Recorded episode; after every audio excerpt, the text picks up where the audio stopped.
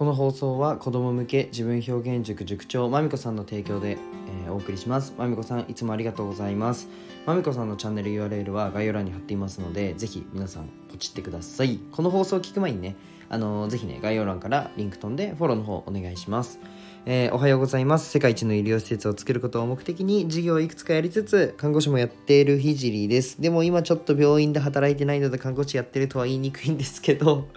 看護師も持ってるやつです。はい。注射打てます。で、えっと、このラジオは1.2倍速で聞くのをお勧めします。あとなんかお時間ない方は後で見る保存ボタンみたいなのをあの12ヶ月前ぐらいからあの実装されたので左下にあると思うのでぜひポチってください。今日のテーマはポンコツ1年目社会人にできることというテーマで話していきたいと思います。えっと僕が看護師をやってて学んだことをねここにあの投げたいなというふうに思います。なんか仕事が苦手だなとかまだ1年目2年目で先輩の足引っ張ってるかもって思う方に、うん、と先輩にねおんぶに抱っこされたまま、えっと、看護師を辞めたね僕の話を聞いてほしいです。はい。まず、えっと、ポンコツのまま辞めたんですよ僕。でまず大前提に1年目は仕事ができません。しょうがないっす。周りの10年目の先輩とかと比べて仕事ができないなんて当たり前すぎるんですよね。でそこで食らいついて仕事はやるし先輩に追いつこうと努力しているのは前提であの食らいついて努力しましょうそれが1年目にできることですではなくてそんなことは前提でお話をしたいと思います。そんなこんなでねあの仕事をしてて仕事ができないなと思われる1年生になるのかあこの人1年生なのにすごいな仕事ができるなっていうふうに思われるのか、まあ、後者になれるめちゃめちゃ簡単な再現性のある方法あるのであマジで誰でもあのできるんで最後まで聞いてください。方法をね、あのーお伝えしたいと思います。もうたった2つだけたった2つだけ意識してください。2つ目はごめんなさい。ちょっと勉強量が必要なので勉強量が必要っていうか勉強しなきゃいけないのであれなんですけど1個はできるのではい明日からぜひね社会人1年目とか大学生が聞いてくれてたら嬉しいですね。はいそんなこんなで話していくんですけど1つ目はあの仕事のできるできないで戦わないです。もう超シンプルで仕事ができるできないで戦わない。でこれめっちゃ大事でそもそも1年目なんてできないんですよ。で10年目まあ5年目10年目20年目わかんないですけど先輩とね仕事のクオリティで戦うなんてほぼ無理なんですよ。そんなのは誰でもわかるじゃないですか。だからそんなところで戦うんじゃなくてなんかこいつおもろいとかこいつと一緒に仕事したら仕事が楽しいなって思わせるような立ち回りが必要。思わせるようなっていうか思ってももらっていただくような、えー立ち回りが必要だと僕は思っててなんか仕事しててこいつと一緒にいたら楽しいなとかこいつと仕事やりたいなとか思わせたらもうその時点でえっと仕事のクオリティとか仮に低くても職場での居場所ができるんですよね。ポジションが確立できるんですよ。なんかじゃあ自分の立場になって考えてほしいんですけどじゃあ自分が10年目の先輩ですと。でそういなんか1年目のひょこって入ってきたやつと一緒に仕事してめちゃめちゃ暗くてもう全然こいつコミュニケーション取らねえじゃんっていう人なのかで仕事のクオリティも低いと。でえっとなのかもうキャッキャキャッキャしててなんかもう先輩何でもやりますみたいな感じで でそれなんかおもろいこと言ってくるしなんかボケてくるし突っ込んでくるしみたいな人と働くのかどっちの方がいいですかね。僕は絶対後者なんですよ。でうんとで仕事でね一番きついところってなんだろうなって思ったところ思ったところところところ言ってますね。仕事で一番きついところって何でしょうかってなった時に人間関係だと思うんですよ。人間関係ミスることじゃないですか。仕事できついのって。っていうところから逆算すると自分がね職場に必要な、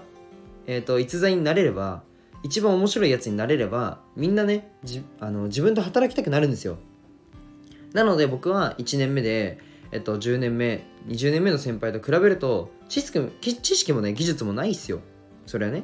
て考えるとマジでそんなところで戦うなんてもう無意味でもちろんそこの努力しますよ。知識も追いつこうと頑張るし技術も頑張ろうってあの誰よりも注射打って打ったし1年生で。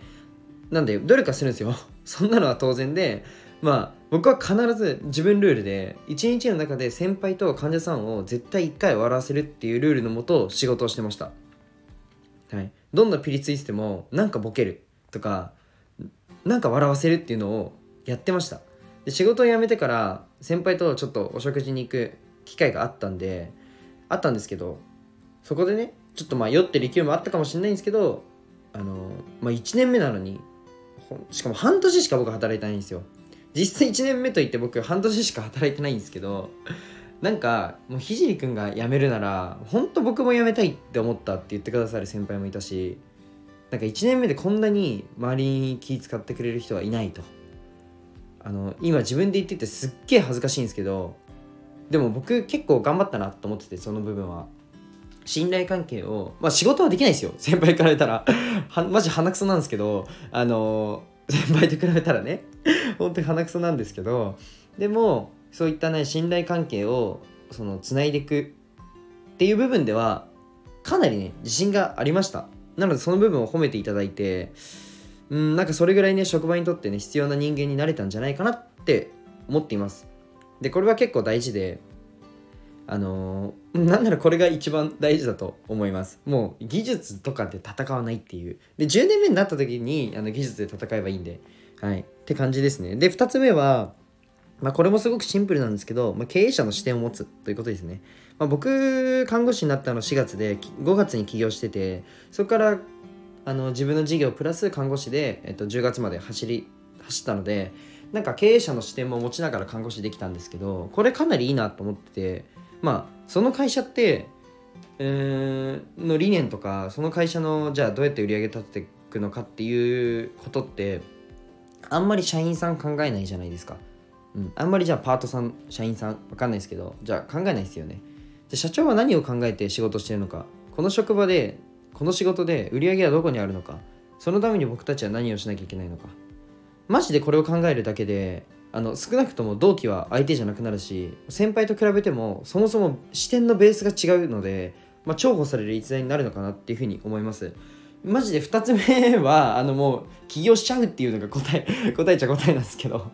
なんかその本とかでもあるじゃないですか。経営者どういうこと考えてるのかな。じ知り合いの社長さんでもいいですよ。なんかお話聞いて仕事で意識してることなんすか？って聞いてみるのもいいと思うんですよ。あの経営者の視点持つってめっちゃ大事でだって仕事ってそこがスタートじゃないですか。その社長さんが一人でまず立ち上げたってところからスタートじゃないですか。なのでその方の、うん、と思考を考えるってだけでも全然周りと違うんでもうもう働く意気込みも違うしもう見るなんて視座が違うんですよ、うん、今いいこと言ったかも。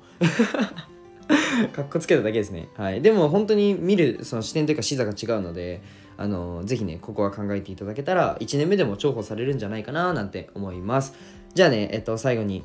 あのー、まあこれで本題終わろうと思うんですけど、最後に一つお知らせをさせてください。今ね、無料の音声 SNS コンサルをやっています。無料で。はい。で、音声の SNS どうやって伸ばすのとか、どうやってマネタイズするのっていうのをね、無料で学びたい方はぜひご連絡ください。かなりの情報量話してて、結構好評なので、あのー、はい。で、